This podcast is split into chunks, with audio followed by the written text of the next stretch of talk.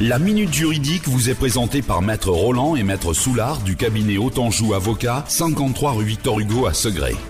Bonjour Maître Soulard, bonne année Bonne année Coralie, bonne année à tous. Sylvie de Candé euh, nous a contacté, elle est en difficulté. Le père de ses enfants ne lui verse plus la pension alimentaire. Elle aimerait savoir ce qu'elle peut faire. Alors Sylvie, outre le recours classique à une exécution forcée par voie d'huissier de justice, la CAF ou la MSA peuvent se charger du recouvrement des pensions alimentaires auprès du parent débiteur. Concrètement, elle va collecter la pension auprès du parent débiteur sur son compte bancaire pour ensuite la reverser aux parents bénéficiaires. C'est ce que l'on appelle l'intermédiation financière.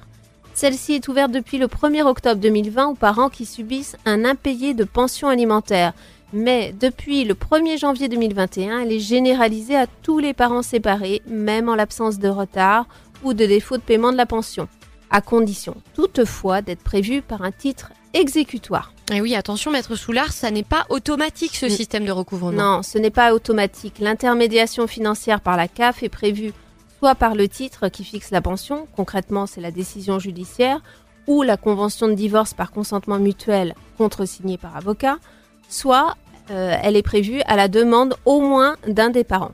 Merci Maître Soulard, on vous trouve à Autanjou Avocat. Autanjou Avocat, cabinet d'avocats installé à Segré depuis plus de 7 ans pour vous conseiller et vous défendre.